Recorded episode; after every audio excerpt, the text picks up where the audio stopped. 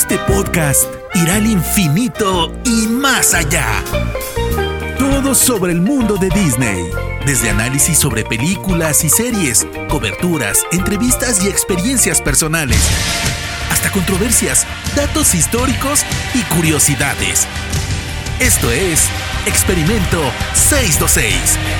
Ohana significa familia. Con Diana Su.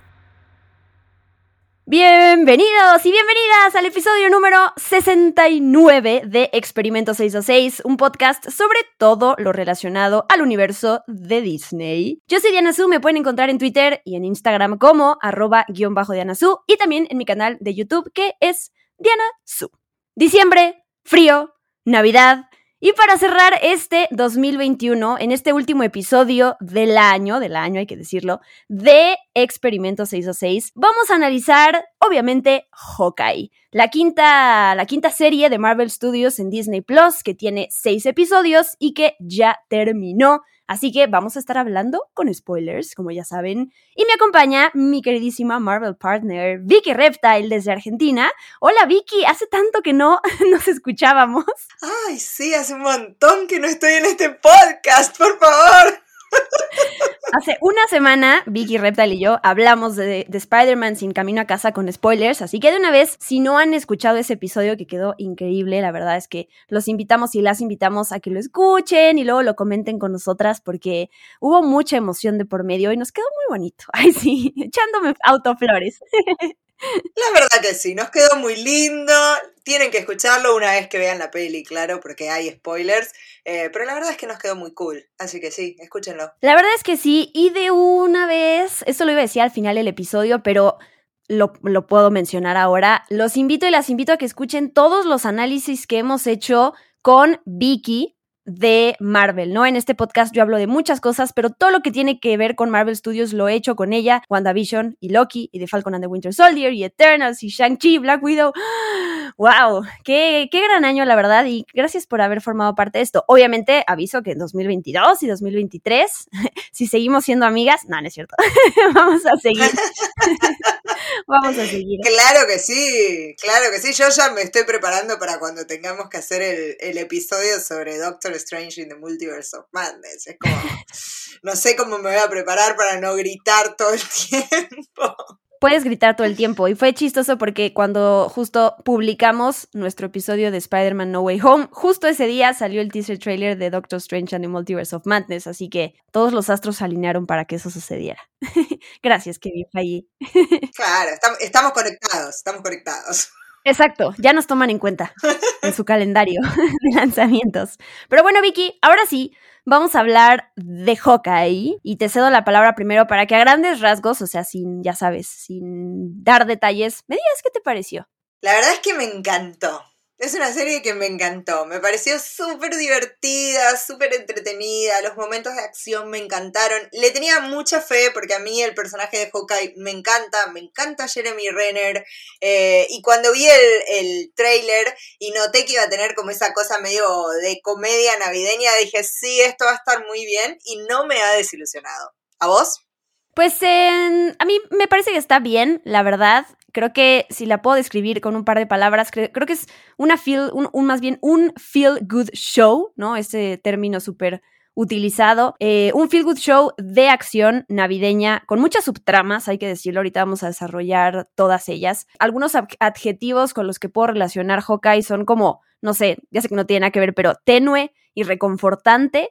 Y con tenue me refiero a esa parte de no se me hizo tampoco la gran serie, tampoco se me hizo aburrida ni mala. O sea, creo que, creo que está bien, me pareció linda. Me gusta muchísimo esto de que sea, que se desarrolle en los días previos a Navidad, ¿no? Porque si no mal recuerdo, creo que Marvel Studios es la primera historia temática navideña que nos da desde Iron Man 3, que eso fue en 2013. Entonces, bueno, si se puede llamar navideña Iron Man 3, pero mm, eso me gusta, ¿no? Se me hizo, creo que, creo que con eso lo resumo, la palabra reconfortante esa cosa que te complaciente, que te va a dejar con una sonrisa, que tiene un par de momentos de acción, pero que tampoco es la cosa muy, no sé, profunda. Y creo que eso está bien, ¿no? Creo que a, diferencia, por ejemplo, de, de, Falcon and the Winter Soldier, que tiene este mensaje político y social, esta se queda mucho más en la superficie, que no quiere decir que que, eso esté mal, o sea, me parece bien. Le dan, este, no cierre, porque seguro lo veremos en algún momento más adelante a Clint Barton, ¿no? Y su momento, cómo está lidiando con sus demonios personales, que hacemos algo que he visto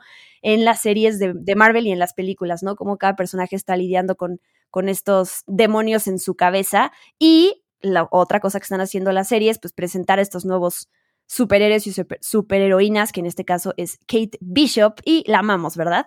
Sí, sí, me encantó, me encantó la dupla, me encantó ella, ella es muy fresca, la verdad, me encanta, me encanta, tiene mucho carisma.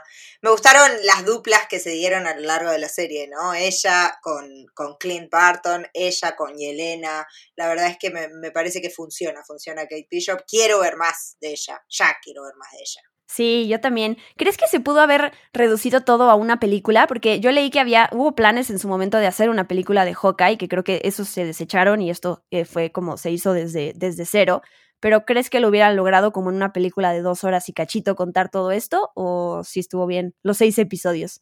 Para mí, para mí estuvo bien como serie. Va, no sé, no, no se me hizo pesada ni nada. Quizás como una peli hubiera quedado medio no, no sé si hubiera dado la, la, trama tanto para que sea una película, ¿no? O sea, porque cómo, cómo demorás tanto tiempo, por ejemplo, la aparición del gran villano y toda la volvés, hubiera sido una peli recortita. Feliz para mí que me gustan las pelis cortitas, pero, pero en general me parece que va mejor como una serie, le da como más pausas y qué sé yo, que como peli. Sí, estoy totalmente de acuerdo. Creo que seis episodios está bien. De hecho, también Mm. Eh, creo que tiene que ver con, con, el final del año, ¿no? Que hay tantas cosas que dejaste de ver y que te va, yo me voy a poner al corriente de muchas, con muchas series y películas, entonces que haya durado seis episodios me parece súper bien. Hay que recordar que en algún momento pronto debe de salir, no sé si ya la siguiente semana, este documental detrás de cámaras como con cada película de Marvel para que veamos cómo se hicieron varias escenas y eso, que siempre me parece muy interesante. Entonces, ahí, ahí lo buscarán en Disney Plus, ¿no? Sí, sí, sí, tal cual, para ver cómo se hizo todo esto.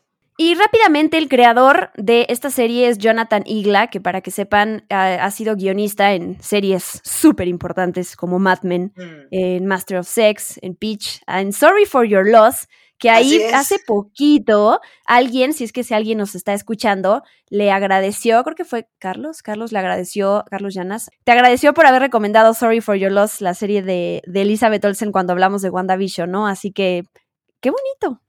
Ahí está de nuevo la recomendación, sí, es una serie de Facebook Watch, así que se puede ver, o por lo menos se podía ver gratuitamente por Facebook, básicamente. Son dos temporadas, episodios cortitos, es una serie dramática, eh, así que si no están con ganas de ver algo dramático, los entiendo, es fin de año, pero es una gran recomendación para ver lo increíble que es Elizabeth eh, como actriz, ¿no? Más allá de ser Wanda. Yo la tengo todavía pendiente, Vicky, no te he hecho caso y no la he visto. todavía. Pero es, nuestros oyentes me hacen caso y vos no, así no se puede. Perdón, es tiempo, sabes que trabajar en esto no te... Por más que trabajes en esto, más bien no, no tienes tiempo para ver todo. pero bueno, prometo hacerlo, prometo hacerlo. Hablemos del contexto, digo, quien ya vio Hawkeye pues sabe qué sucede en la serie, cómo empieza y cómo termina. Que tenemos a este Clint Barton, que está en la ciudad de Nueva York, que está con sus hijos, y todo esto es posterior al blip, que tú corrígeme si estoy mal con estos números. WandaVision se desarrolla tres semanas después del blip, eh, The Falcon and the Winter Soldier seis meses después del blip, bueno, de Endgame del blip, y Hawkeye ya pasaron dos años después del blip. Sí, sí, y se ubica, eh, creo que, si no me equivoco, es posterior también a lo que vemos en Spider-Man No Way Home. Sí. Así que ahí tendríamos, tendríamos como una línea de tiempo que va WandaVision, Falcon and the Winter Soldier, eh, en el medio iría Spider-Man y después iría Hawkeye. Claro, es la que más se ha alejado ahorita del blip. Y bueno, todo se complica cuando reaparece en la vida de Hawkeye. Hay un, pues un, no sé, una presencia del pasado. Y para lograr detenerla, combatirla, Clint termina haciendo fuerzas, uniendo fuerzas con Kate Bishop, que es esta arquera de 22 años, que es su fan número uno. Esos créditos iniciales que solo, las imágenes solo salen en el primer episodio para contarnos rápidamente de todas esas medallas y torneos y trofeos que se lleva eh, Kate Bishop cuando se mete a, estudiar, bueno, a estudiar, a aprender el tiro con arco y todo eso. Y me, me, gusta cómo resolvieron eso, ¿no? El salto en el tiempo de darte a entender cómo ella realmente es buenísima en lo que hace sin necesidad de, pues de dedicarle, no sé, todo un episodio a ello con flashbacks. No, tal cual. Además, a mí en parte también me hizo acordar un poco al entrenamiento tanto de, Natalia como de Yelena, ¿no? Medio ruso, ese entrenamiento multidisciplinar, ¿no? Porque ella la muestran con el arco y con la flecha, la muestran haciendo esgrima, la muestran haciendo gimnasia, es como súper completa en un montón de cosas eh, y un poco me hizo acordar, ¿no? A, a, estas dos, estos dos personajes, estas dos viudas negras que nosotros conocemos, que también son multidisciplinares y que fueron entrenadas quizás más violentamente, ¿no? Por, por, la habitación roja, pero, pero Kate Bishop está en ese mismo orden, ¿no? De estar entrenada en un montón de disciplinas. No sé por qué tengo una fascinación con el tiro con arco. Creo que, sí, no, no creo. Es, todo surgió por Legolas, por el personaje del Señor de los Anillos. Y entonces, cuando veo estos, y, y todo, o sea, esta fascinación es externa, porque yo en mi vida he practicado ese deporte y me encantaría hacerlo pero no sé, el que la serie utilice esta arma todo el tiempo y además metan estos diferentes tipos de flecha que, que con el gas pimienta, que, con, que, que, te congela y todo eso, me encantó, o sea, es, toda esa parte la disfruté muchísimo, la parte de la creatividad, eh, o cuando lanzan la flecha esta que hace chiquito, a la, hace chiquita a la camioneta, tipo Ant-Man, Ah, eso me encantó. Sí. Me, me, gustó mucho verlo en todos los episodios que combatan de esa manera. Digo, no todos, pero por lo menos los protagonistas sí. Sí, aparte que algunas son muy del cómic, ¿no? Muy ridículas. Esa que larga como una gelatina violeta. Tipo, algunas son como súper ridículas, súper de, de, las páginas de las historietas. Otras están buenísimas como esas que tienen la tecnología PIM. Pero, pero me encantó, me encantó porque en esas flechas hay mucho guiño al, al Hawkeye de los cómics. Sí, justo eso, caricaturescas, ¿no? Que son como, sí. o sea, no las no cuestionas el que sean o no verídicas, solamente es como, ay, qué chistoso lo que le mete, me gusta, me gusta, sí, sí, sí, yo lo disfruté. De los personajes Vicky, tenemos obviamente a Kate Bishop, Hayley Stan Steinfeld, que yo la conocía eh, no por Ender's Game, yo la ubiqué de, por primera vez en una película que se llama The Age of Seventeen, no sé si tú la viste, es un coming of age increíble, no, buenísimo. No, no la he visto, es más, te diría, y perdón a sus fans, pero yo creo que esta es la primera vez que la veo a Hailey Steinfeld. No, pero ¿no viste Bumblebee? No, no, te, te, agradezco, pero todo lo que tiene que ver con Transformers voy a tener que pasar. Pero justo Bumblebee, o sea, a mí lo que me gustó de esa película es que se sale de, ese, de esa narrativa de las películas de Transformers. Es, la compararon mucho con E.T., o sea, como la protagonista y la, la, relación que tiene con el robot en este caso la compraron mucho con E.T., así que sí te la recomiendo. Olvida Transformers y ve Bumblebee. Ok, ok, ok. Sí, sí, sí. Pero bueno, yo sí en esta película The Age of Seventeen la súper recomiendo. Es una película independiente, pero ella además fue nominada a varios premios con esa. Y bueno, en el mundo geek es la voz en inglés de Gwen Stacy en Spider-Man Into the Spider-Verse y es la voz de Vi. Yo la acabo de ver esta serie animada eh, que se llama Arcane, que viene de los juegos de League of Legends en Netflix, que yo la puse como una de mis series favoritas del año porque está increíble. Y en Dickinson, ¿no? La serie de Apple TV Plus. O sea, está en todo y la verdad me encanta, me encanta ella, como dices, creo que la palabra fresca con eso la describe súper bien, es, te cae bien y también tiene esta parte de badass que se la crees y que quieres que sea como tú, la persona que te, def tu defensora, ¿no? Sí, sí, quiero ser su amiga además también, ¿no? Es como, porque no es inaccesible, es una persona accesible, pero a la vez súper badass, pero graciosa también. Es como, eh, me, me, gusta. Veo que está full trabajando, así que tendré que prestarle más atención a la pobre Hailey. Sí. Sé que tiene muchos fans, o sea, ha arrasado en redes sociales el amor por esta chica, así que nada, prometo, prometo ponerme al día con, con su trayectoria hablemos de el protagonista de esta serie que es, o sea, sí le cede el manto a Kate Bishop, pero al mismo tiempo es, como nos pasó con las series pasadas, aprender a querer un poco más a estos personajes que no son el Capitán América, que no son Iron Man, ¿no? Y yo sé, yo sé que tú ya eras, como lo dijiste al principio, tú ya eras muy fan de Hawkeye, de Jeremy Renner, o sea, hay que decirlo. Vicky quiere que Jeremy Renner sea James Bond. Así es, quiero que sea James Bond. Claramente, sobre todo en el último episodio cuando lo vemos vestido de, de, de, traje, ¿no? Con el moñito y todo, digo, este tipo nació para ser James Bond. ¿Cómo puede ser que no lo sea? No lo puedo creer, me enloquezco. ¿Cuál es su edad? Porque creo que eso también eh, juega en contra, no sé. Mm, no sé, vamos a buscar, a ver, vamos a buscar en vivo. Tiene 50 años. Híjoles, creo que... O sea, sí, estoy totalmente de acuerdo, pero para hacer un James Bond siento que se van a ir con alguien, con un nuevo James Bond, se van a ir con alguien más joven. Sí. Bueno, Sí, si no puedo caray. proponer a Jeremy Renner, propongo a Richard Madden. Pronto, no, yo, yo propongo, a te voy a decir cómo se llama, este, Regé Jean Page o Page, Pause, porque es francés, me parece. Em, Posh, El de el de Bridgerton. Bridgerton. Sí. Sí, también, también. Uf, lo amo. Me quedo con Richard Madden. Eh, Está bien, yo también lo apoyo, pero, pero volvamos al tema de Hawkeye, por favor. Bueno, sí, a mí la verdad es que es un personaje que me gusta porque me parece que es de, de todos los Avengers, junto con Natalia, claro, el más humano, ¿no? Es el único que realmente no tiene ningún poder ni nada, solamente es esa destreza que tiene. Eh, me parece que junto con Natalia solo están muy entrenados, son espías, eh, y me parece que además es el que tiene esa humanidad con la cual te podés sentir identificada, ¿no? Eh, cómo él cuenta su historia con Natalia, su sufrimiento cuando pierde a su familia en el chasquido. Me parece que es un, un personaje con el que siempre me, me- me identifiqué. Me gustan esos momentos que tiene con Wanda en, en Age of Ultron, sobre todo, eh, donde más o menos es como el que le da la charla para que se convierta en un Avenger. Eh, nada, me parece un personaje que, siempre, siempre me, me gustó mucho y, y me gusta encontrármelo acá, ¿no? En esta serie como eh, post-endgame, ya un tipo como más cerca del retiro que otra cosa, ya un poco tullido por tanta batalla, ¿no? Con el, con el audífono, porque ha perdido la audición de un oído de tantos golpes, con su familia, ¿no? Queriendo pasarla bien, de perfil bajo. Eh, me parece que, que, que es el que demuestra que es un tipazo. Es un para mí, Clint Barton es un tipazo. Entonces, lo quiero, lo quiero. Y es que es muy real lo que le dice Kate Bishop. Oye, es que tú tienes que construir como tu marca personal, ¿no? O sea, tienes que distinguirte, y, o sea, más bien tener tu propio distintivo de ese grupo de los Avengers, que es lo que ella le, ayuda a hacer al final y por eso hasta el, traje le cambia. Pero me gusta que jueguen eso también como a manera burlon, burlonesca y además cuando lo ponen todo a partir de la obra, esa, ese hermoso musical que aparece en Hawkeye, que luego hablaremos de él.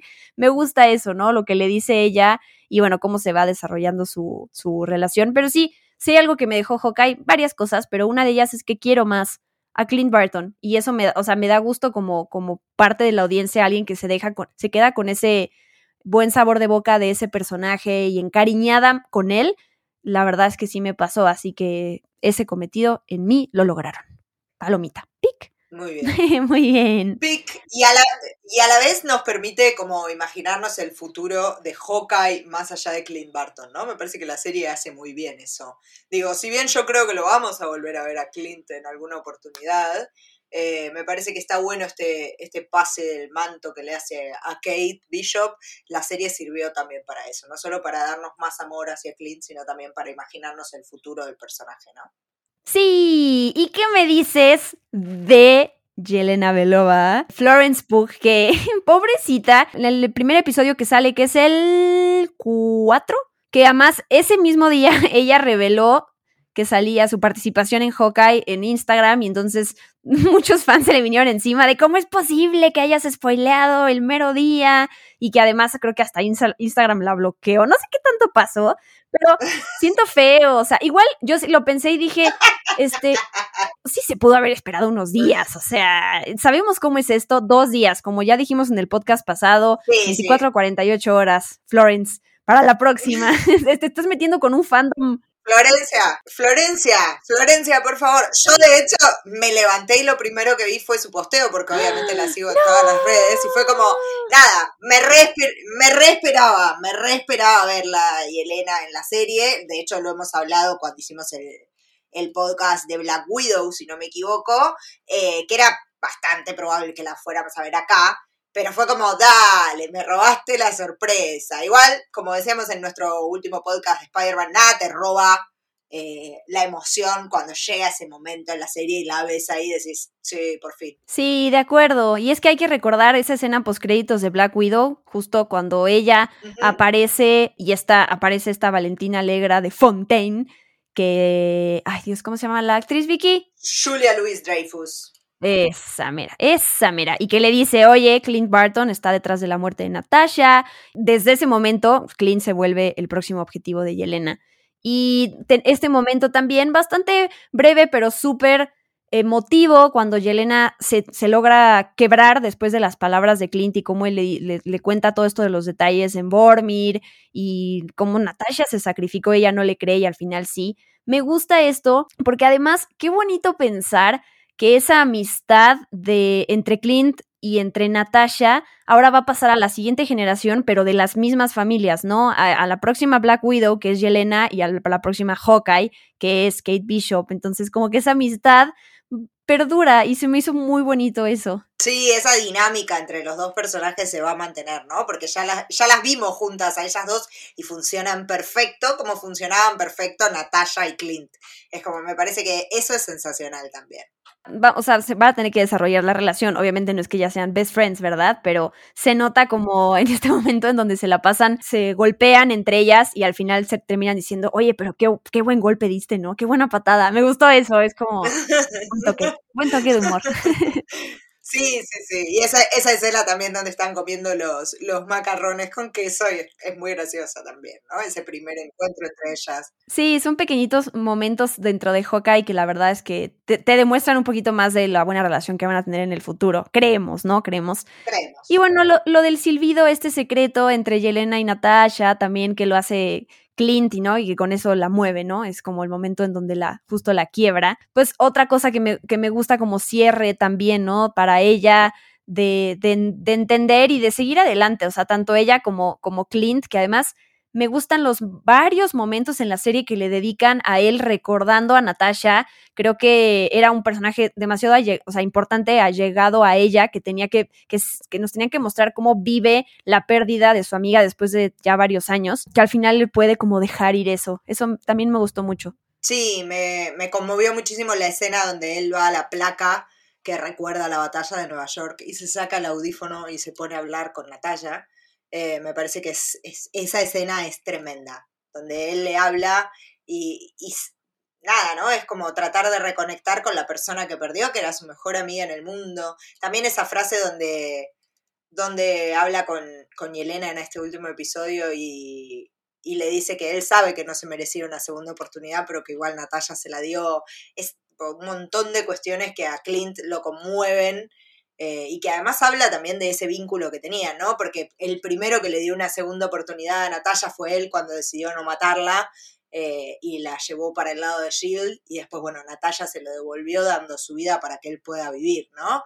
Eh, nada, me parece que, que sí, era, era necesario ver el duelo de Clint Barton, así como era necesario también ver el duelo de Yelena. Sí, es como dices, fue recíproco, ¿no? O sea, él ya le había, le había dado una segunda oportunidad a Natasha tenemos también a Vera Farmiga como Eleanor Bishop, la mamá de Kate. Bueno, todo esto que nos cuentan de su historia, ¿no? Resulta que ella había hecho tratos o, estaba saldando las deudas de su esposo que tenía con Kingpin desde 2012, o sea, ya lleva varios años ella que tenía esta relación con él. Es algo similar, por lo que leí que pasa en los cómics, que ella bueno, en los cómics en realidad ella muere, pero en realidad está trabajando para Madame Mask, que es una de las mayores rivales de Kate Bishop. Entonces, a mí me dolió también cuando vi como esta ruptura de madre e hija y cómo Kate justo tiene que entender las, las pérdidas y los sacrificios que tienen que hacer los superhéroes incluso con tu propia familia y amigos, que es también como un paso de, de, madurez y de responsabilidad de los poderes que tienes en tus manos.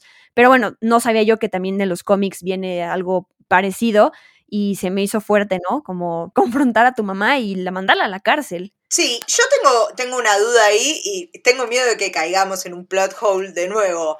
Pero cuando nosotros vemos el, el, la escena post créditos de Black Widow, es Valentina Alegra quien manda a Yelena a matar a Clint Barton. ¿Por qué en esta serie parece que quien la contrata es Eleanor Bishop? Y ni siquiera Vicky, ni siquiera es que parezca, así se lo dice, o sea, Kate le dice a su mamá, ok, o sea, mataste a Armand, contrataste una asesina para matar a Clint, o sea, ella lo dice literalmente y, además incriminaste a tu prometido. A mí me quedó la misma duda, es como, Yelena ya venía por Clint. Entonces, ¿tú para qué la contratas? Yo también, o sea, claro. no, yo tampoco entendí eso, no era necesario. Claro, claro, no sé si es algo que entendió mal Kate y que, bueno, lo veremos más adelante, o, eh, otra cosa que se me plantea es, y bueno, ya vamos a hablar de este personaje, eh, si Valentina Alegra de Fontaine y Kimping trabajan para los mismos, ¿no? Es como si están juntos. Puede ser, pero sí, es esa, esa duda que tienes tú, yo también la tuve y es clarísimo, ni siquiera es algo que tú creíste haber escuchado, es tal cual ella le recrimina a la mamá, ¿para qué contratas a Yelena para matar a Clint? Pues a Yelena ya venía con, con esa eh, amenaza desde antes. Claro, ya venía con el objetivo. Mm. Sí, raro, innecesario, se, se, olvidó, se le olvidó al creador de la serie pensar en la escena post créditos de Black Widow o no la había visto, no le pasaron el guion, no sé. No lo sé, no lo sé. Yo quiero creer que no, que hay algo ahí que nos estamos perdiendo todavía y que lo vamos a tener que recuperar más adelante. Pero por el momento, raro. Raro, es cierto lo recordaremos más adelante, este momento. ¿Qué te pareció el personaje de eh, Tony Dalton, que es Jack, este tipo que, a ver, desde el principio cuando te lo plantean tan misterioso y te dan a entender como que él va a ser el villano, yo por lo menos dije, este justo no va a ser el villano. Cuando es algo tan evidente desde el principio es como, no, no, no va a ser y dicho y hecho, ¿no? Es este tipo que, que termina siendo un menso rico que tiene habilidades con la espada, eso hay que decirlo. Pero... Eh. Sí, sí, era raro, era raro porque estaban las dos posibilidades. Digo, el personaje de Jean, Jacques Duquesne en los cómics es el espadachín y hay momentos en los que es villano y hay momentos en los que es héroe. Entonces era como un juego de ver de qué lado iba a caer la moneda y digo, no es ninguna de las dos cosas, ¿no? No es un, un héroe, definitivamente, tampoco es un villano, es medio un tontón con plata, eh, como vos decís, ¿no? Con mucha habilidad con la espada. Pero me parece que, quizás lo podamos volver a ver, ¿no? A, Jack Duquesne. Sí, y además, como dices, que es este personaje de los cómics que se llama en inglés Swords, Swordsman, y que salen carnavales y circos y como termina Hawkeye, ¿no? Este grupo lo invita a formar parte de los LARPers. Justo eso conecta con el personaje de los cómics. Entonces, no sé si nada más fue una referencia así como, como hacerle honor a ese personaje y meterlo aquí rápido, lo veremos después, no sé.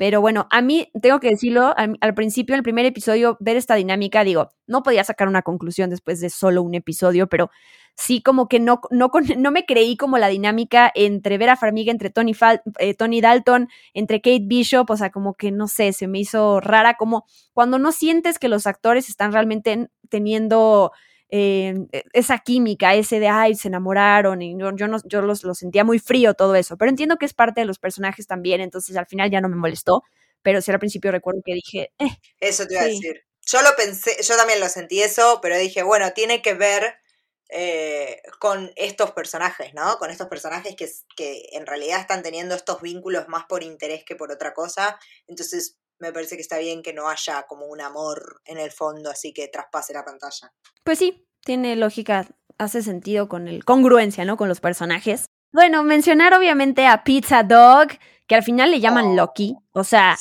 ¿para qué? Eh, se llamaba le tienen que poner algo que tenga que ver con pizza. Vi, vi un tweet de una persona que, o sea, pensando en la palabra poppy en inglés, de cachorrito, que sí, que se pudo haber llamado popper, popperoni, como de poppy y de pepperoni. Hubiera estado lindo. Sí, Lucky, igual yo pensé en la canción de Britney Spears. She's so lucky, she's a star. sí. Ah, es muy, es muy genérico. Pudo haber tenido un nombre más cool. Sí, sí, sí, sí, sí. Es medio suertudo también, ¿no? El gato de Alf, ¿no? No sé. Me hubiera gustado verlo más, pero tampoco era la serie de, del perrito. Pero esos momentos que tiene. No, era, era solo para que compremos el merchandising, el perrito. Totalmente. Pero lo vale, no me importa. no, a mí tampoco, a mí tampoco. ¿Qué puedes decir del personaje de Alaqua Cox que interpreta a Maya? que además, pues se terminó anunciando que va a haber un spin-off de Hawkeye que justo se va a llamar Echo, ¿no? Y que va, y que va a presentar a este personaje que, wow, se, me hace, o sea, arriesgado, pero, pero me intriga, ¿no? Como ver, ok, qué, qué padre que ya le den su propia serie a este personaje y a ver qué sucede. Bien, sí, es un personaje que obviamente sale, sale de los cómics también, ¿no? Maya López. Eh, tiene una historia bastante similar a la que vimos en, en la serie, ¿no? Su padre eh, es asesinado eh, por, por, los mafiosos de, de, Kingpin, pero a la vez Kingpin eh, la cuida como si fuera su propia hija. Eh, como todos sabemos, el Kingpin tiene una rivalidad constante con Matt Murdock, con Daredevil, entonces la manda a Maya López, Maya López a matar a Daredevil, pero ella en ese momento está medio en un vínculo romántico con Matt Murdock y cuando se da cuenta de que son la misma persona, Daredevil y Matt Murdock, eh, se termina como rebelando contra Kingpin y sucede una escena muy similar a la que vemos en el final de temporada, donde ella le dispara a Kingpin, pero en vez de matarlo, que igual para mí acá no lo ha matado tampoco, pero digo, ¿no? Es como lo que se da a entender, lo deja ciego a Kingpin y a partir de ahí empieza la caída del personaje. Eh, a mí es un personaje que me gustó mucho. Me gusta primero que tanto en los cómics como en la serie sea un personaje que es, sorda, digamos, es hipoacúsica, eh, que sea nativa americana, la verdad que tiene un montón de cosas ahí para trabajar, me gustaría verla con su traje, digo, su traje lleva en la cara una mano blanca, eh, que recuerda un poco a la, mancha de sangre que le deja a su padre cuando es asesinado en la cara. Eh, y tiene como un sol en el pecho que se, le ve en la chaqueta de cuero que lleva, digo, me, me, gusta, me gusta, es un personaje para explorar, me intriga, ella estuvo muy bien, para mí sus escenas de pelea me gustaron un montón, Así que ahí estoy. Y además me gusta esa conexión, ¿no? Obviamente con Matt Murdock y toda la bola. Sí, segura. O sea, con esta serie, que este spin-off que ya anunciaron y ahorita que ya vimos a Charlie Cox interpretando a Matt Murdock en la, en la película de Spider-Man, Kingpin, pues sí vamos a ver uh, mucho más de estos personajes más adelante en el MCU. Entonces hay cosas que dejan abiertas. Y una de ellas, pues es Kingpin, Wilson Fisk, interpretado por Vincent Donofrio, que yo hasta no ver, yo no vi ningún cuerpo al final del episodio, cuando le dispara a Maya y que parece que ya le dieron un cierre a este personaje. Por supuesto que no, yo no creo, la verdad. Exacto. Por supuesto. Por supuesto que no, porque además no van a traer a Vincent Donofrio por dos episodios. O sea, si hicieron eso, me voy caminando hasta Marvel y les pego a todos. te reto, te reto a que lo hagas. no, no puede ser. Camina, suerte, ahí nos avisas cuando Caminando, caminando. Eh, no, tal cual, o sea, esto, esto es la clásica, no hay cuerpo, no está muerto. Sea, no vimos el cuerpo, ya está, no está muerto. Y sobre todo también teniendo en cuenta la historia esta que tiene con, con, con Echo en los cómics, donde también le dispara, pero no lo mata. Eh, así que yo creo que vamos a volver a ver a Kingpin, por suerte, porque me parece que la actuación de Vincent Donofrio es, uff, súper... da miedo literal da miedo ese personaje. Da miedo y además te das cuenta en un par de minutos la fuerza que tiene, ¿no? Porque, lo, o sea, le disparan en la cabeza, lo atropellan, lo sacan volando, le, le, o sea, él está encima de unas flechas ahí que explotan y no le pasa absolutamente nada. Sí me pareció raro cuando le dispara Maya, aunque no viéramos el cuerpo, sí dije, wow, ya le dieron ahí como un cierre a este personaje en el MCU, en lugar de estar insinuando que lo vamos a ver próximamente. Y luego dije, ¿qué no has aprendido nada? ¿Qué no has aprendido que si no ves un cuerpo, eso quiere decir que todo está abierto para que lo veamos después? Exacto, sí, sí, yo creo que sí. Creo que es algo que se va a retomar seguramente en este spin-off de, The Echo, eh, pero bueno, veremos qué pasa. Pero como villano dentro de estos seis episodios, como ese villano misterioso, sí se me hizo lo más ok, ya sé que es Vincent Donofrio y que de nuevo, ¿no? Que seguramente le darán una importancia más grande en el MCU después, pero es lo más olvidable del mundo. O sea, a diferencia de Agatha Harkness, que esa es ya mi referencia por después de WandaVision, que fue como, wow, qué, qué gran personaje y todo aquí. Lo que pasa es que no viste Daredevil. Ese es un gran problema.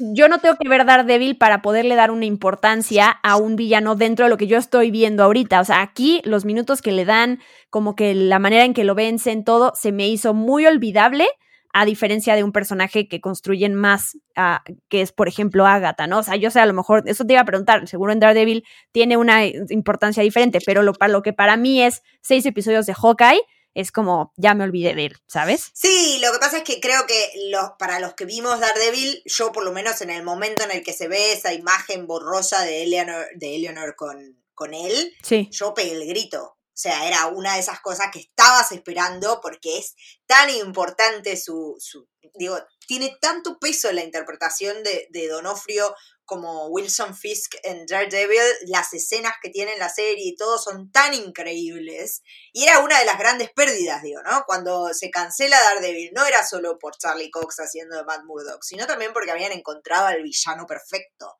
y lo habían encontrado con esa interpretación increíble de Vincent D'Onofrio. Entonces creo que los que vimos Daredevil, cuando lo vimos aparecer, ya sabemos con quién nos estamos encontrando. Nos estamos encontrando con un tipo que, por ejemplo, en Daredevil le revienta la cabeza a otro con la puerta de un auto. O sea, se la cierra una y otra vez, una y otra vez. Entonces ya sabes la clase de bestia con la que te estás encontrando. Claro, pero del otro lado de la audiencia que no vio Daredevil, como es mi caso, no tengo, o sea, para mí eh, se, como se redujo a una especie de, cameo el que apareciera sin que yo me quedara con realmente una noción de lo importante que es. A diferencia, te lo pongo, por ejemplo, eh, las Loki, es Jonathan Mayors, mm, que no es Kang, ¿no? Es esta variante de Kang. En ese también tiene muy pocos minutos en pantalla, pero el diálogo que le ponen sí te deja como que con mucha más noción del tipo de personaje que puedes llegar a ver y que puede llegar a ser, a diferencia de lo, cómo lo construyeron en este poquito tiempo en Hawkeye. O sea, la construcción es la que me, quedó corta, ¿no? Sí, sí, creo que si no viste Daredevil, me parece que, que sí te, se te queda corto porque no sabes la clase de, monstruo que puede llegar a ser, ¿no? Eh, yo en los momentos en los que los veía pelear con Kate, decía, ay, la puta madre, ¿cómo puede ser? Porque este tipo, sabés lo salvaje que es y lo que puede hacer, y era como tiemblo por ella, ¿entendés? Pero si no viste Daredevil, no tenés ese terror metido en el cuerpo. Claro, y entonces en esas escenas cuando pelea con ella, ¿no es un poco extraño que ella salga como, o sea, que se salve? Él no le está dando bola. De hecho, en un momento le dice, me estás empezando a enojar. Es como, hasta ahora te estoy tratando como una nenita. No me hagas calentar porque se va a pudrir todo. De hecho, él iba por la madre, ¿no? Viste que arranca la puerta del auto. Cuando lo vimos arrancar la puerta del auto, todos tuvimos flashback de guerra de esa escena de Daredevil. Arranca la puerta del, auto para agarrarla a Eleanor y se termina encontrando con Kate. Em, me parece que él no se esperaba esa batalla y no le interesaba tampoco. Eh, es un tipo muy decidido que lo único que quiere es controlar la ciudad, básicamente. nada más y nada menos.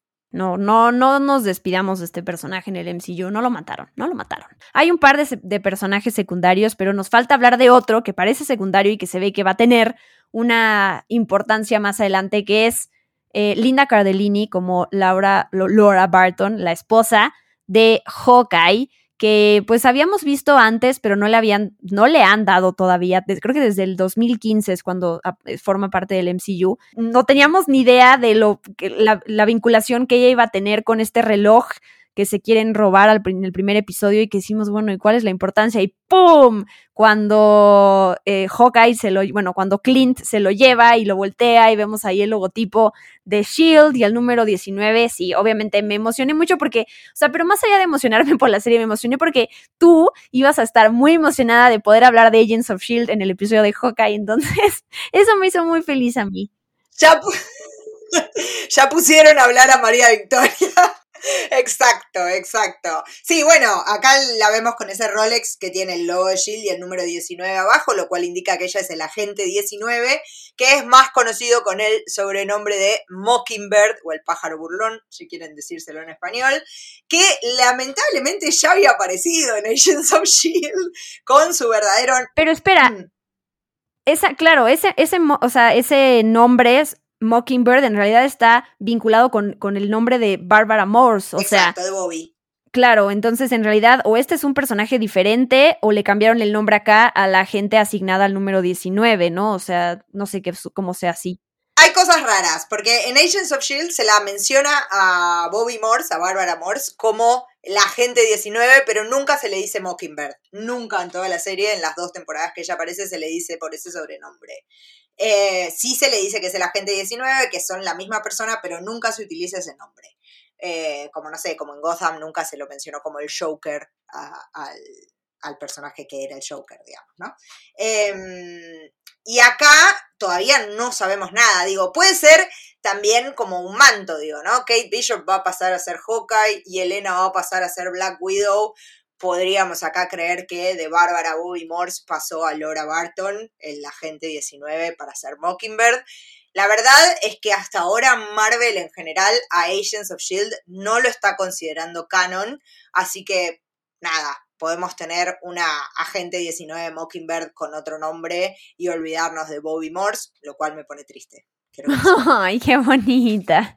Sí, mira, a, mí justo no sabiendo mucho de Agents of Shield, me, me, me deja intrigada justo que además en estos últimos momentos de bonitos del final de la serie de ay, qué bueno que Hawkeye llegó en Navidad y va a pasar con su familia, como esos pequeños segundos en donde ella voltea el reloj y es como ¡Ah! qué emoción y que seguro le den más protagonista a ella, con protagonismo más adelante, pero bueno, no sé qué decirte con eso. A lo mejor rescatan algunas algunos elementos canon de Agents of Shield para meterlos más adelante o de plano prefieren empezar desde cero, porque imagínate, si la tomas como canon, todo lo que implicaría eso, no sé qué tan fácil sea como unir las narrativas, no sé si... Es un quilombo. Unirla es un quilombo porque pasaron muchas cosas en Agents of Shield. Y son siete temporadas, o sea, es un montón de cosas en el medio, viajes en el tiempo, en el espacio, o sea, literal sería un desastre. Eh, pero bueno, la verdad es que en la serie hay muchísimos personajes por rescatar que son increíbles. Eh, no solo el de, el de Bobby Morse, que lo interpretaba Adrián Palicki, eh, hay muchos personajes para rescatar, no solo Phil Coulson, bueno, todos, La verdad es que el cast principal de Agents of Shield estaba muy bien, pero bueno, entiendo que es eso, es muy complicado de unificar después de siete temporadas y un montón de cosas en el medio. Claro, pues ya veremos qué sucede con ese relojito, pero pinta bien y además digo, si ella tiene una participación, pues también me imagino que sí veremos a Clint más adelante en algún cameíto, entonces. Claro. Ahí veremos, ahí veremos. Quiero preguntarte de algunos, sobre algunos de tus momentos favoritos de Hawkeye, si quieres, en lo que los vas pensando, yo voy platicando de algunos para no dejarte en blanco. Por ejemplo, yo no sabía que, eh, bueno, ya ven esta escena en el último episodio cuando Clint está en el árbol de Navidad ahí en el Rockefeller Center y entonces se encuentra con un búho. Algo así pasó en, en, la vida real en el 2020. Un búho muy pequeñito estaba en el interior justo del árbol y entonces lo rescataron y mm, le llamaron Rocky y lo rehabilitaron y o la rehabilitaron, creo que era hembra y lo devolvieron, la devolvieron a, la, a la naturaleza varios días después. Entonces, eso se me hizo muy bonito. Sí, fue re tierno eso. Eso fue muy tierno el momento de encuentro entre Hawkeye, entre Clint y el, el buito. Pero además, después me causa muchísima gracia que el buito se lleve el, la camioneta que había quedado pequeñita gracias a la flecha de, los Eso está lindo. tipo, le voy a tener que preguntar a Scott qué hacer con esto. Y se lo llevó. Bueno. Sí, me gustó que metieran eso. Y por ejemplo, en el primer episodio, eh, todo esto de la de la subasta del mercado negro, que bueno, nada más se concentran en, en este artefacto que, recuperan, bueno, varios que recuperan de las ruinas del, del, complejo de los Vengadores, la espada de Ronin y el traje y justo ahí el reloj, pero me hubiera gustado nada más ver como qué otras cosas tenían como de tesoros ahí. O sea, entiendo que la serie no iba a ir por ese lado, pero sí me emocioné ver como tesoros perdidos o cosas ahí robadas que tenían. Dije, uh, eso hubiera estado padre ver más. Los secretos de los Avengers, ¿no? Las cosas que quedaron detrás después de tanta destrucción y cosas así, tal cual. Tal cual, eso estuvo bien. Eso estuvo bien. Sí, también me gusta que haya, que haya vuelto a aparecer, ¿no? Esto del traje de Ronin. Porque es como fue muy fuerte verlo a Clint en ese momento, me acuerdo de las películas, esa frase de no me des esperanzas, tipo que estaba devastado ese pobre hombre, y que ese pasado vuelva como a morderle la cola, eh, me, me, pareció me pareció súper interesante. Una escena que se me hizo súper emotiva. En el episodio 3, cuando su hijo le habla por teléfono a Clint y él no puede escuchar nada porque justo no tiene su aparatito, sí. y entonces Kate le empieza a apuntar en una hoja lo que le está diciendo su hijo para que él sepa qué contestarle. Ay, me, así se me hizo hermosa esa escena, hermosa. Sí, la escena navideña me gusta mucho, ¿no? Cuando Kate llega a hacer los rituales pre-Navidad con él en el departamento de esa tía que tiene que miran las películas y le enseña el truco ese de tirar la, moneda para pagar el televisor y qué sé yo, y que planean cómo van a hacer. Toda esa escena que ellos, es, donde Clint finalmente le confiesa que él era el Ronin, Em, todo eso me, la verdad que me pareció súper emotivo. Sí, y es que otra cosa que me gusta mucho, que cómo la serie está acompañada, pues de un score navideño. Escuchamos partitas ahí del cascanueces y justo cuando Maya le dispara a Kingpin, atrás se oye hay un villancico. Entonces, ese toque también como muy hogareño de que viene en el score, me gustó mucho. O sea, se me hizo padre y se me hizo algo diferente también. No puedes estar utilizando canciones de Navidad así porque sí. Y eso, eso a mí me gustó mucho. Sí, sí, el score estuvo a cargo de Christoph Beck. Em, que se, ocupó de todo eso, lo había hecho también en las películas de, de Ant-Man y en WandaVision, así que es el mismo que está trabajando ahí. Eh, sí, me encantó a mí, todos esos toques navideños de fondo en escenas de acción y que se yo, me parece genial. Sí, esta frase que le dice eh, Kate a Clint, me mostraste que ser un héroe no es solo para los que pueden volar o disparar láseres con sus manos, es para cualquiera que sea lo bastante valiente como para hacer lo correcto, cueste lo que cueste, ¿no? Esta relación súper bonita padre-hija que tienen ellos a lo largo de la serie, como él primero no quiere aceptarla como su compañera hasta que ella ya se hace la idea después de admirarlo tanto y él en algún punto le dice como, sí, eres mi compañera, es como, ah, eso, eso también se me hizo súper padre, porque además ella no, pues termina perdiendo a su familia, ¿no? O sea, su papá se murió, em, su mamá se va a la cárcel y el que él la invite con su familia y al perrito a pasar Navidad. Los dos callejeros, además, ¿no? Dije, traje dos callejeros, dos, dos rescataditos. dos rescataditos. Y bueno, finalmente la, la, escena del elevador, ¿no? Cuando tenemos a Kate y a Yelena, esos momentos que además, cuando Kate quiere apretar todos los botones del elevador, me encantó. Es como, a mí me lo han hecho y es como de... Se para el elevador en cada piso y es como, maldita sea.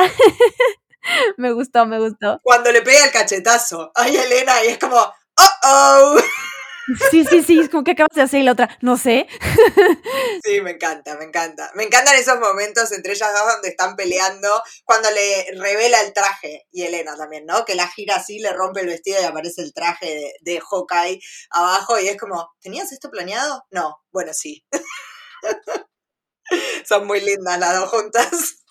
Rápidamente hablemos de esa bellísima y memorable escena postcréditos, que, que hay que decirlo antes de que yo hubiera visto el episodio. Vicky me dijo, hay, episodio, hay escena postcréditos, ¿no? Yo dije, ¡uh! ¿Qué nos van a revelar? Y pues... Se lo, hice, se lo hice a todo el mundo, eso se lo hice a todo el mundo para que todos sufrieran lo que yo sufrí. Igual leí que en Twitter hay gente que quiere cancelar al pobre creador de la serie solamente por la escena postcréditos, ¿no? No, eh, bueno, no, no sean no sean exageradas. Les pido por favor, cálmense un poco. Me metí a la página de marvel.com justo el jueves 23 de diciembre a partir de, no sé, creo que las 8 o 11 de la mañana, no sé, iban a tener el póster de edición limitada Em, coleccionable, este, o sea, el que dice Rogers The Musical, ¿no? Que es, eh, además me encanta cómo le ponen las, las críticas, bueno, las opiniones de los críticos, que es como una sensación súper poderosa, sí, con un elenco de estrellas y números musicales espectaculares, incluido el favorito de los fanáticos, Save the City. Not really. Not really. Ay, pobre. No, bueno, fue una desilusión, fue una desilusión sin dudas la escena post créditos. Digo, también también a tono con la serie porque me parece que era como un chiste para hacernos sentir bien una vez más. Lo que pasa es que, por lo menos a mí, que vi a Kingpin en la serie, que bueno, como vos dijiste hace un rato, habíamos visto a Matt Murdock en Spider-Man No Way Home, yo esperaba un postcrédito sobre eso, digo, bueno, ahora me van a mostrar a Daredevil. Y de repente me ponen un musical y fue como, no, no, no quiero esto, no quiero esto. Y tipo lo seguía mirando porque digo, bueno, cuando termine va a pasar algo. Cuando termine va a pasar... Y no, es una canción. Sí, alguien va a estar ahí en la audiencia viendo y va a ser clave o no sé. Sí, mira. Claro. Que también habla de lo mal acostumbrados que estamos a esa sensación de, de, de emoción que, que, ya sabes que te van a dejar las escenas postcréditos porque te van a hablar del futuro de las, de las películas o series. Y pues no es, al final lo que estamos viendo aquí es la serie y la serie es la que nos tiene que dejar contentos, ¿no? Y si esa escena al final fue como no me aportó nada, pues eso es una, una escena postcréditos, ¿eh? O sea, entiendo que ya es costumbre y tradición que las películas de Marvel tengan eso y te dejen justo súper hypeado, que a veces eso se confunde con lo que opinaste de la película y lo que opina, o la serie y lo que opinaste de la escena en, en sí, ¿no? Que siempre hemos dicho. Por ejemplo, a mí en Eternals ver a Harry Styles me dejó mucho más contenta que de lo que debería haberme dejado la película. Pero bueno, detalles. Totalmente. Puedes, es que ya te dije que se me iba a olvidar la tonada. ¿Puedes cantarla, por favor? Ay, me da mucha vergüenza. Perdón, perdón, queridos oyentes, les pido disculpas acá. Yo me acuerdo de la parte del Capitán América, por supuesto, nada más que es I can do this all day. Y cantan así todo el tiempo, es insoportable. Muy bien. Gracias. La voy a cantar para que no, para que no te dejes sola. I can do this all day. Yo estoy bailando, o sea, quiero que sepan que en casa estoy bailando. Igual a mí se me, o sea, ok, ya la olvidé ahora, pero cuando terminó el episodio sí la seguí cantando un ratito, o sea, sí es como de, uh, ya me pegó. Claro que sí, claro que sí. Bueno, fue, fue creada por, por Mark Scheiman y Scott Whitman. Mark Scheiman es el creador de Hairspray por ejemplo, y aparece ahí en la escena como el director de orquesta. Ah, mira, claro. Así que tiene sentido que sea una canción pegadiza, bien de musical y qué sé yo. Yo sé que no es el postcréditos que esperábamos, pero bueno, es lo que tenemos. Sí, sí, no, no lo odié, ¿no? Al final querían dejarnos como que ese saborcito de Navidad y no sé. Claro, yo creo que va por ese lado, yo creo que va por el lado de dejarnos tranquilos para que pasemos unas buenas fiestas. Ya nos habían sopapeado en Spider-Man, así que creo que está bien que nos hayan dado como un respiro para que pasemos las vacaciones y nos recuperemos para el año que viene. Sí, estoy de acuerdo, estoy de acuerdo. No, hay veces hay cosas que nos dejan muy emocionados y otras que no y ya, o sea, lo que importa es la serie, no, no la escena post créditos. Pero ya platicamos de algunos mensajes importantes de la serie, pero para retomar algunos, ¿no? Esto de, de, de Clint, cómo está lidiando con sus demonios del pasado y cómo termina entendiendo que es un héroe y que para muchos es un modelo a seguir, como Kate se la vive diciéndole, y que está bueno ser admirado, ¿no? Que no, se, no quiera desprenderse de esa parte de su vida, eh, sino solamente que la suma, y eso me gusta mucho porque él también pues se hace las paces con lo que él ha sido, con Ronin también, ¿no? Porque sí, como tú dijiste hace rato, verlo así fue un shock, fue como, ¿qué te pasó, no? Sin entender también de dónde venía todas las pérdidas que había tenido él y que entonces él pues adquiere otra, otra identidad. Sí, sí, creo que, creo que todas las series que estuvimos viendo hasta ahora hablan un poco del duelo, ¿no? Del duelo de estos personajes. Sin duda la que más lo trabaja es WandaVision, pero digo, también tenemos en The Falcon y en The Winter Soldier el duelo tanto de Bucky como de Sam del Capitán América. En Loki tenemos a este Loki que está sin su hermano y que por eso también se encuentra muy perdido. Y acá lo vemos a Clint con el duelo por Natalia, ¿no? Me parece que todas las series van como explorando un poquito. Estoy dejando afuera What If porque me parece que es la distinta. Eh, pero me parece que todas van, van mostrándonos cómo esas, esas vidas de héroes no son gratuitas, ¿no? Esto, esto que, que Clint trata de hacerle entender a, a Kate, ¿no? No es fácil ser un héroe, las cosas que tenés que sacrificar y, las cosas que te pueden pasar, no, nada es gratis en esta vida. ¿Cómo termina Hawkeye con esta escena de Kate intentando encontrar un nombre para, para pues ponerse a ella como superheroína y entonces le dice Lady Hawk, Hawk Eve y Hawk Shot, ¿no? Y me gusta cómo lo resuelven porque cuando él le dice, ¿sabes qué? Tengo una idea. Y en eso, ¡pum!, se acaba la serie y aparece el logo de Hawkeye, para mí insinuando que pues ella se va a llamar a sí misma Hawkeye. Sí, sí, sí, sí. Bueno, en los cómics es así, ¿no? Ella se llama Hawkeye. Claro. Así que creemos que no le van a dar otro nombre, como tampoco le van a dar otro nombre a Yelena. No es que va a tener otro apodo que sea Black Widow. Va a ser Black Widow no, y de hecho la, la, usan así, ¿no? O sea, dicen, contratamos a una Black Widow, que yo sí me saqué de onda, dije, ¿cómo? ¿Qué está pasando? Y luego dije, claro, Yelena. Sí. porque son todas Black Widow, ¿no? Pero digo, eh, a Yelena la vamos a conocer por ese nombre. Hay rumores de que Hailey Stanfield va a aparecer en Ant-Man and the Wasp Quantumania, y sé que en los cómics Kate y, y, y Casey son parte de los Young Avengers, que es a lo que venimos platicando, teniendo como que estos guiñitos junto con Billy y Tommy Maximoff, este, bueno, Cassie Lang y Kate Bishop y Yelena y creo que hay uh, uh, América Chávez y Ellie Bradley, ¿no? Otros personajes que se conocen que forman parte de, de, este grupo. Entonces, yo no sé en qué momento de la vida lleguemos a ver esto, si se van a llamar a sí mismos Young Avengers o qué pase, pero ahí están, ahí van las piececitas poco a poco. Sí, se van, se van sumando, ¿no? Tenemos ya a Wiccan, tenemos a Speed, tenemos a, bueno, a Hawkeye ahora, eh, bueno, a la hija de, de Scott Lang ya la conocemos, eh, tenemos a Miss América, o sea, mm, vienen varios, o sea, que pareciera como que lentamente se están formando estos, estos Young Avengers. No sé cuánto tiempo nos va a llevar. Y también Kid Loki también es uno, ¿no? Kid Loki en un momento es uno, sí, sí, sí, sí, sí, tal cual. Así que también lo acabamos de ver. Nada, ahí incluso hay uno que es Iron Lad, que es una, una versión joven de, de Kang el Conquistador, así que, qué sé yo, como que parece que estamos yendo para ese lado. Muy bien, me gusta, me gusta mucho este cierre. Y no, yo te iría a preguntar tu ranking final de las series del MCU en 2021. Ahora sí, ya lo podemos decir.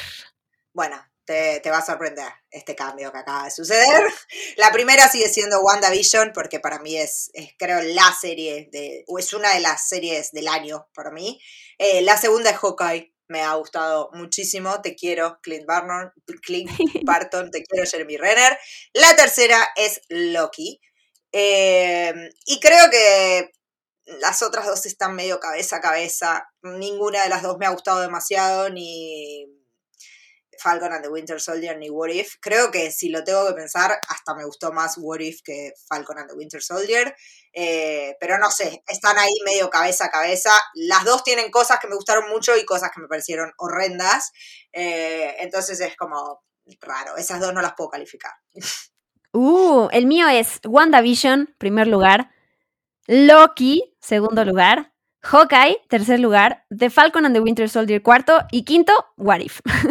Así que ahora, sí estuvimos un poquito diferentes, pero está bien, me gusta. Sí, sí, sí, sí, sí. Me imaginé igual que tu segunda era Loki, porque sé que a vos te, te, encantó, a mí también me encantó, pero bueno, Jeremy Renner tiene poder para mí. No, y es que siento que le agarré un, un cariño extra a, a, WandaVision y a Loki, porque como hicimos un análisis episodio por episodio, nos metimos a investigar semana con semana qué se ha dicho, teorías, quieras o no, eh, te encariñas mucho más con esas series cuando le dedicas también más trabajo. Entonces, yo no sé qué, qué nos depare de, de ese tipo de análisis en 2022 sí vamos a hacer siempre por serie y por película, pero ya algo por episodio, ya veremos qué lo, qué lo amerita también por nuestros tiempos, pero la verdad es que lo disfruté. Hace, hace poquito un, un, amigo que nos escucha nos dijo que disfrutaba un montón, sobre todo Loki, ¿no? Que era cosas que él nos había dado cuenta en, en la serie y que no, cuando nos escuchaba hablar de ello era como, claro, cosas que no había entendido o dudas que se comparten como en comunidad. Entonces me hizo, se me hizo muy bonito recibir ese comentario y sé que hay mucha gente que también lo siente así, de haberlas platicado y por eso hay mucha gente que nos pedía que hiciéramos análisis episodio por episodio, pero más menos en, en tiempos de fiestas era un poco difícil porque ya estamos hartas. sí. No, no, estamos además, fin de año es una época difícil de trabajo, estamos como con todos los cierres de todo, hacer un episodio por episodio, yo sé que, que parece que no, pero lleva mucho tiempo de investigación, de grabar, de editar, etcétera.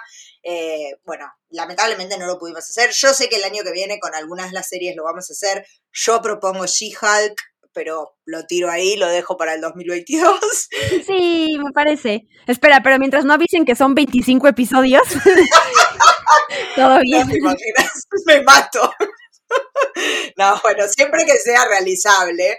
Eh, pero bueno, siempre igual trataremos de hacer algo, ¿no? Es como, para eso estamos, para eso somos Marvel Partners. Seguro, seguro. Y pues nada, no sé, ya podemos cerrar este episodio sobre Hawkeye. Así es, así es. Bueno, que la gente nos cuente, ahora sí, su ranking de series de Marvel de este año, ¿sí? De acuerdo. Que nos digan cuál es la que más le gustó y cuál es la que menos les gustó en comentarios y qué sé yo, y todo lo que quieran, ¿no? Pero esa, esa es una pregunta para tirarle ahí a la gente.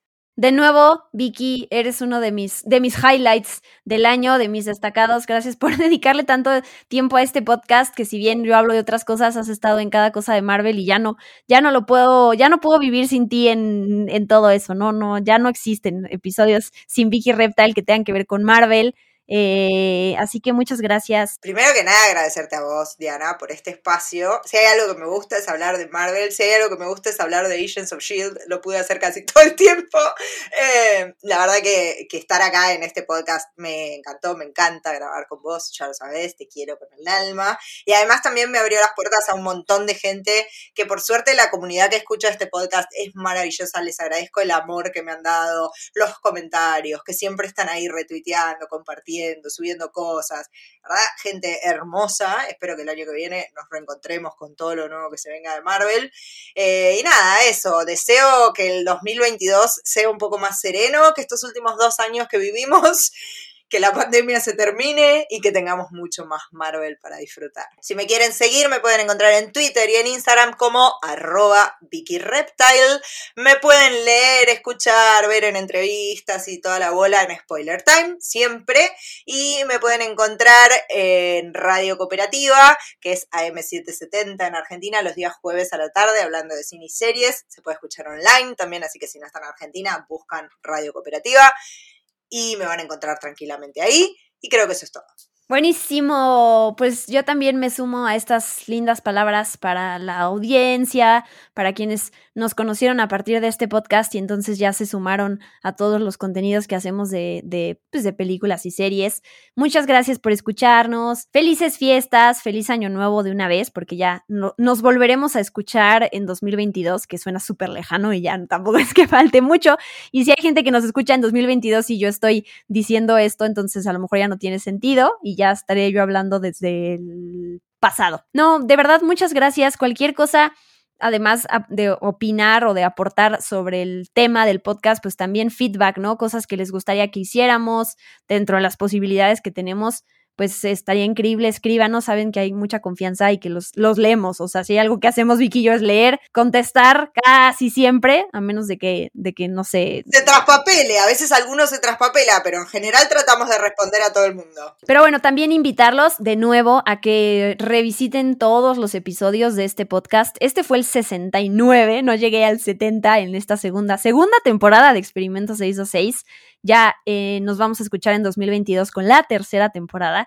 Y ahí, además de Marvel, hay cosas de Star Wars, hay muchas cosas de películas animadas, estos clásicos animados, la historia de las locuras del emperador, la, la, historia de la Bella y la Bestia, de Pixar, no sé, hay un, hay un, la verdad, un repertorio súper padre de episodios de este podcast que he hecho y que he hecho en compañía de mucha gente que, he invitado, especialmente Vicky Reptile, obvio, a estar. Así que muchas gracias. Ahí, ahí los encuentran cuando tengan tiempo, pues nos escuchan. Y ya, con eso me despido.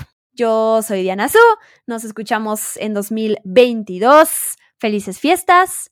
Bye bye. Esto fue Experimento 626 con Diana Su Gracias por acompañarnos. Los esperamos en el próximo episodio. Hakuna Matata.